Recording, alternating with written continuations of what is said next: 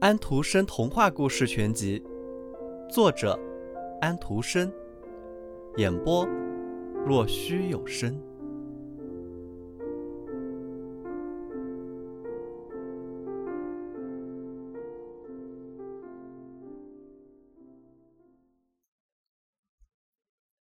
打火匣。一个士兵在大道上踏步走着，一、二、一、二。他的背上背着军囊，身体一侧挎着军刀，因为他刚从战场上下来，现在要回家去。这时，他在道上碰到了一个女巫，这巫婆难看的令人生厌，她的下嘴唇。一直垂落到胸前。他说：“军士啊，晚上好！你的军刀好漂亮，军囊好大，你真是个军士。啊，好了，我说你想要多少钱，就会有多少钱的。”士兵说道：“多谢你了，老巫婆。”你瞧见那棵大树没有？巫婆说道，用手指着他们旁边的那棵树。那是。一棵空空的大树，你爬到顶上去，便可以看到一个洞。你可以顺着洞滑下去，一直深深的滑到底。我在你腰上拴一根绳子，这样你一叫，我便可以把你拽上来。士兵问道：“我到底下去干什么呢？”巫婆说：“啊，去拿钱呢。你要知道，到了树底，你会看到一条宽宽的通道，那里很明亮。”有百十来盏灯燃着，你可以看见三道门，这三道门嗯都是能打开的，因为钥匙就在门上。若是你走进第一间屋子，你会看见在地面正中央摆着一口很大的箱子，箱子上蹲着一条狗，这狗的眼睛啊大得像两只茶杯一样。不过你不必担心，我把我的花围裙给你。你可以把它铺在地上，这样你可以照直往前走过去，把狗抱起来，放在我的围裙中间，打开箱子，你想拿多少钱就拿多少钱。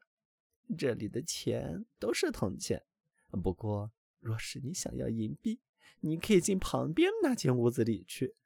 可是那间屋子里蹲着的那条狗，眼睛大得像一扇磨盘。不过你不必在意，把它放在我的围裙上就可以拿钱了。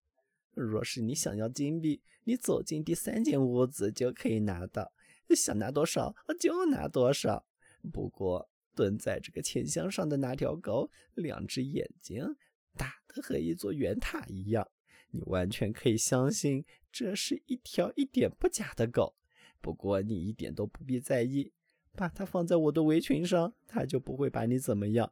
你就可以从箱子里拿钱，你想拿多少就拿多少。”士兵说道，“这倒挺不错。不过我拿什么给你呢，老巫婆？因为我想你总想得到点什么吧？”巫婆说道，“啊，不，我一分钱也不要。你只需给我拿一个旧的打火匣来。”那是我的老祖母前一回下去的时候我忘在那儿的。哦，让我把绳子系好。士兵这样说道。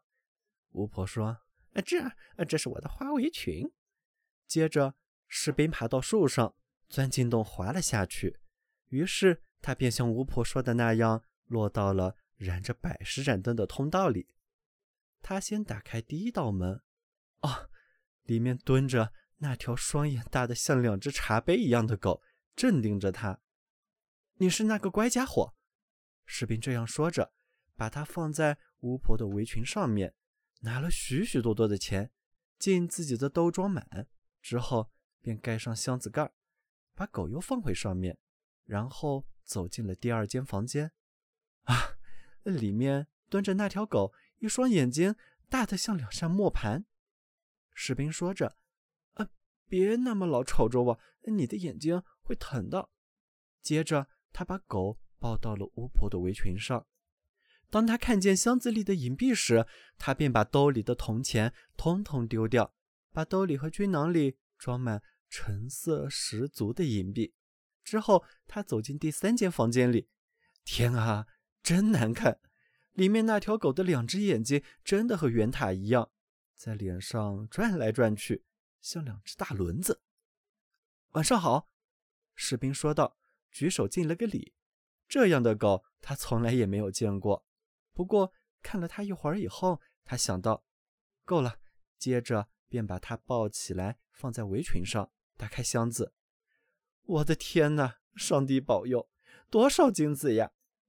拿着这些钱，他可以把整个哥本哈根、把面包房女老板的糖珠、把世界上所有的锡兵、马鞭和摇木马，统统都买下来。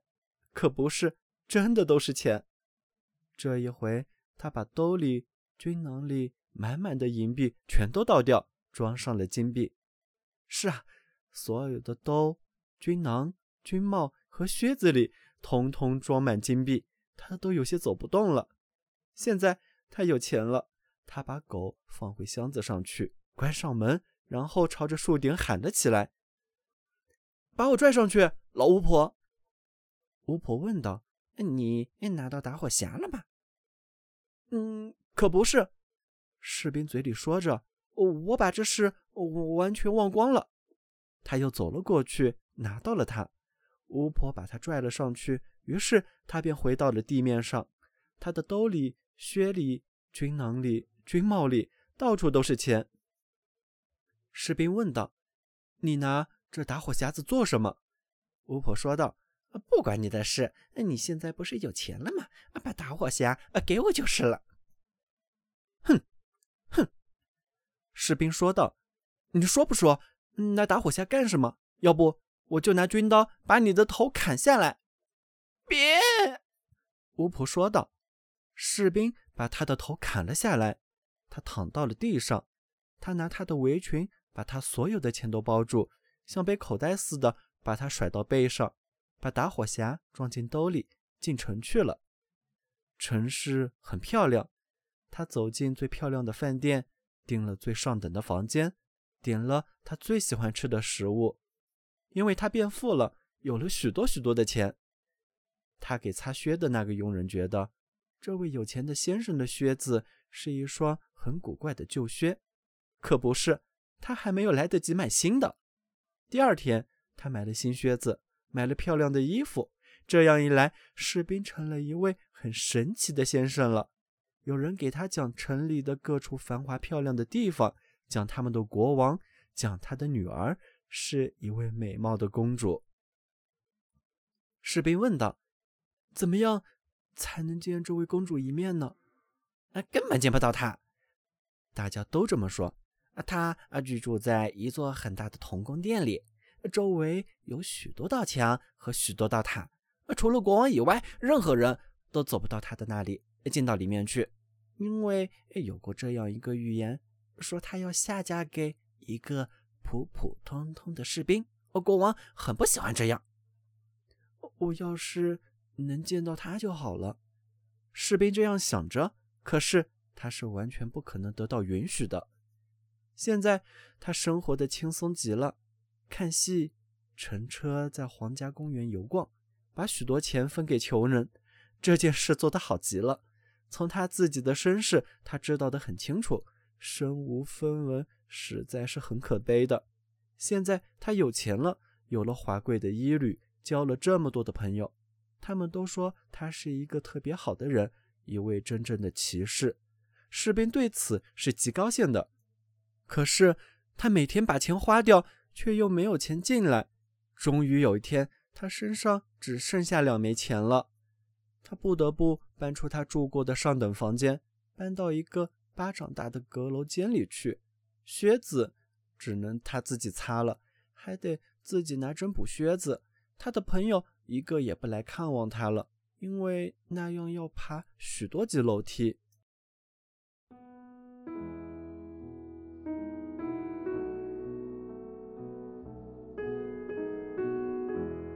小朋友们。今天的故事结束了，请闭上你们的眼睛吧，晚安。